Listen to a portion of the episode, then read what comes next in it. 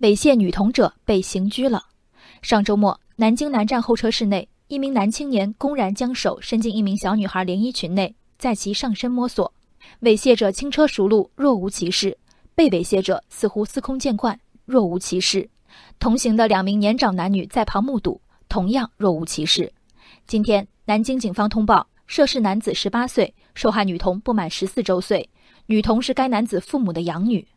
一儿一女，儿女双全，最圆满的迷信演化成最狰狞的画面。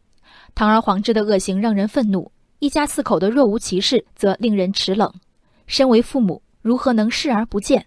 因为那不是自己身上掉的肉，那是养女。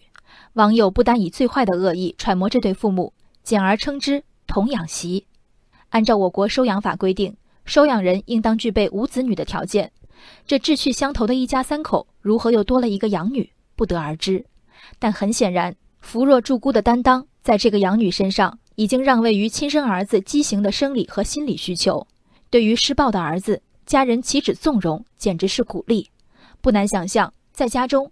恩威并重的父母不断给养女洗脑：“我们全家供你吃喝，哥哥对你做什么都是正常的。”除此，无法解释女孩一边被猥亵，一边仍能玩手机的平静。收养者应当有准入，按照法律，硬性门槛已经足够高，甚至对大多数有收养意愿的人来说太高了。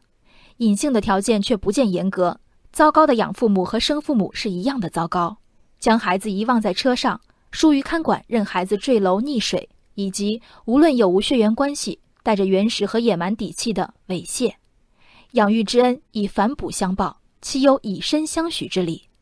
在就火车站女童猥亵事件的通报中，南京警方称要全力保护未成年人的隐私，不宜公开讨论相关人员信息和事件情况。